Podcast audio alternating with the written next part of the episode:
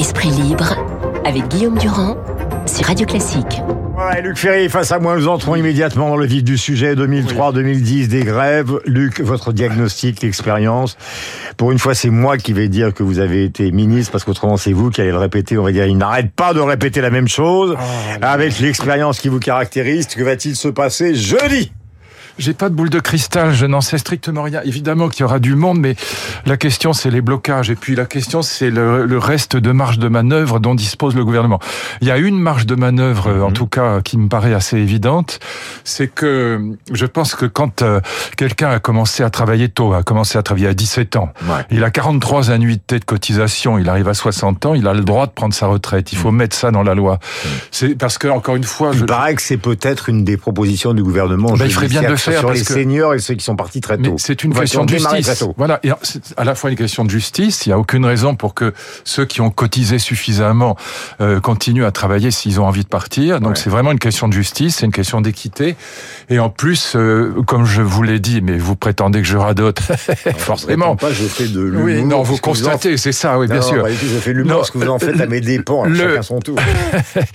le, la question pour le financement, c'est la durée de cotisation, c'est pas l'âge de départ. Voilà, donc euh, hmm. ce qui compte, c'est la durée de cotisation. Et ça, ça ramène Berger dans le jeu ou c'est Non, c'est pas non, c'est pas ce point-là parce que les les la CFDT, euh, elle a évidemment une angoisse euh, au cœur, si je puis dire, c'est c'est d'être débordée par les coordinations. C'est la raison pour laquelle il y a une unité syndicale aujourd'hui. C'est pas hmm. parce qu'ils sont d'accord entre eux, ce serait nouveau.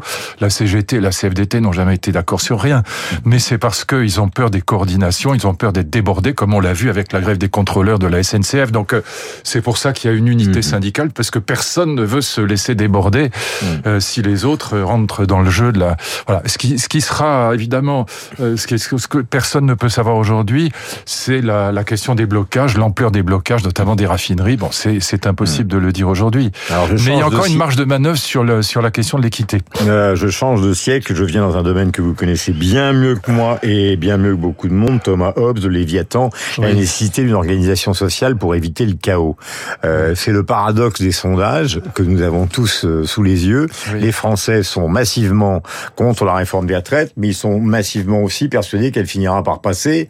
Euh, donc il y a quand même ce sentiment d'opposition et en même temps euh, ils n'ont pas fondamentalement envie justement que la France soit bloquée quoi. Bien sûr non quand je dis qu'ils ont raison ils ont non, je pense qu'ils ont tort d'être contre cette réforme des, des, retraites il faut quand même être raisonnable il y a un moment ou un autre où quand on prend on a pris 40 ans d'espérance de vie depuis depuis 1900 et même si on envisage d'autres mhm. modes de financement par exemple la, la capitalisation ce qui est pas du tout idiot mhm. de toute façon il faut ça, allonger ça la gauche mais ah, oui bah, ça ils ont tort à nouveau mais il faut il faut de toute façon euh, augmenter la durée de cotisation ou le le taux de cotisation euh, ou, ou, baisser les retraites. Et donc, parmi les trois solutions que je viens d'évoquer, la seule qui est, qui est tenable et qui n'est pas mhm. euh, trop dure, c'est d'augmenter légèrement le, la durée du, du travail. Encore une fois, là, là je, en 1900, l'espérance de vie des Français hors guerre et moyenne hors femmes, c'était 45 ans. Mhm. Aujourd'hui, c'est 85 ans pour les femmes et 80 ans pour les hommes. Donc, il y a un moment où, de toute façon, quel que soit le système de retraite, mhm. et du, du, reste, vous le savez comme moi,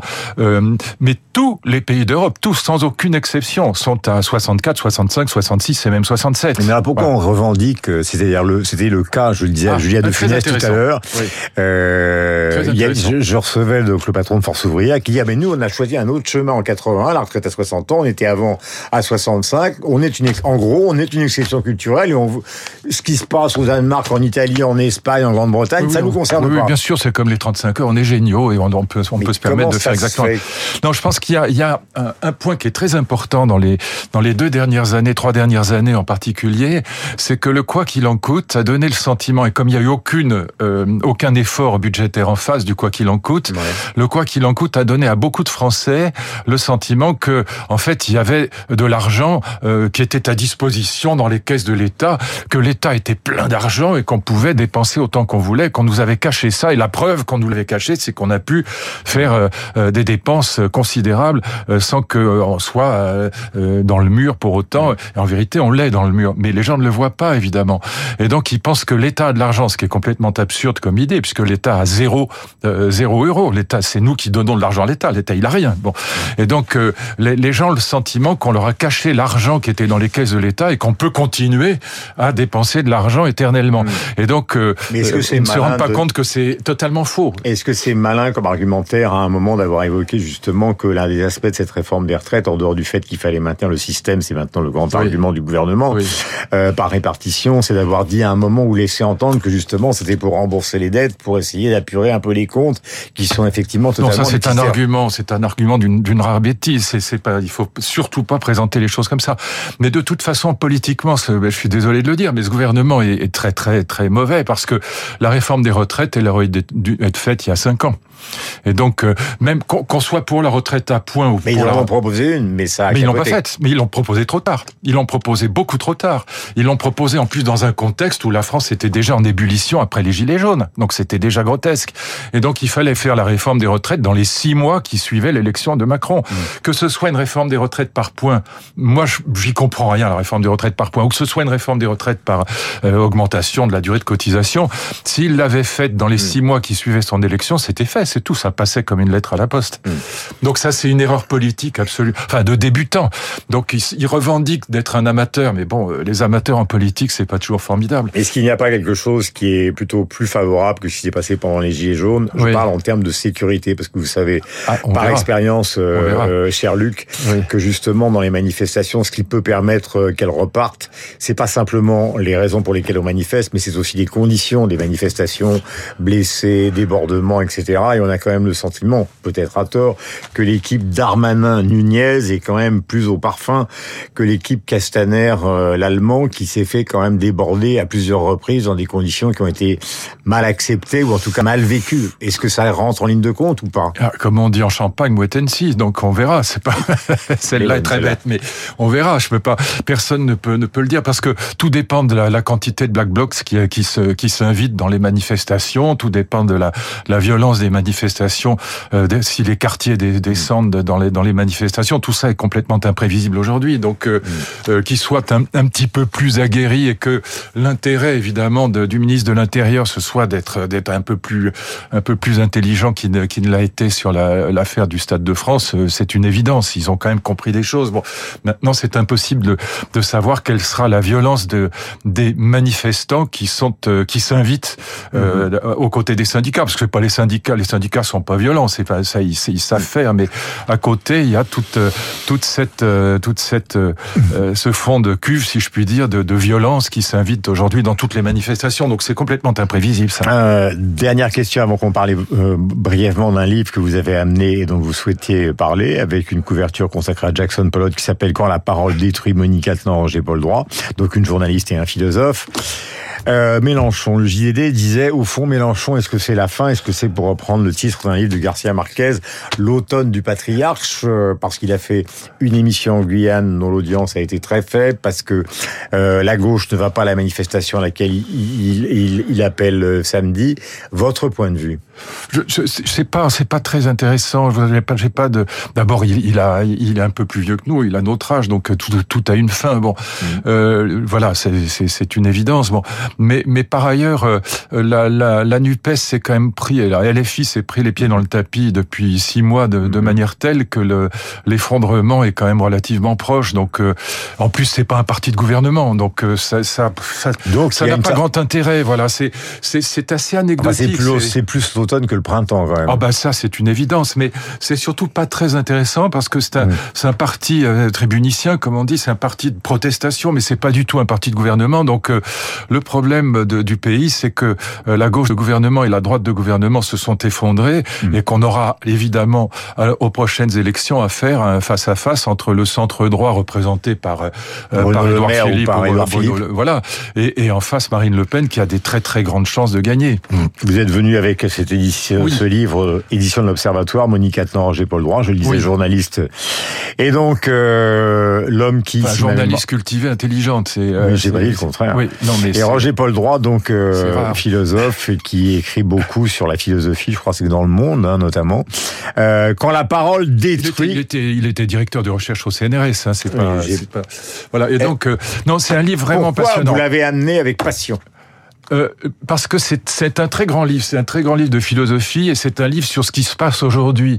Euh, quand la parole détruit, c'est un livre sur le pouvoir de la parole, mais sur ce qui change aujourd'hui dans notre rapport à la parole. Et ils analysent notamment, il y a toute une histoire philosophique de la parole qui est très intéressante, mais ils analysent ce qui se passe aujourd'hui et il y a au fond trois ruptures. Je vous les indique très rapidement, mais lisez ce livre, ça vaut la peine.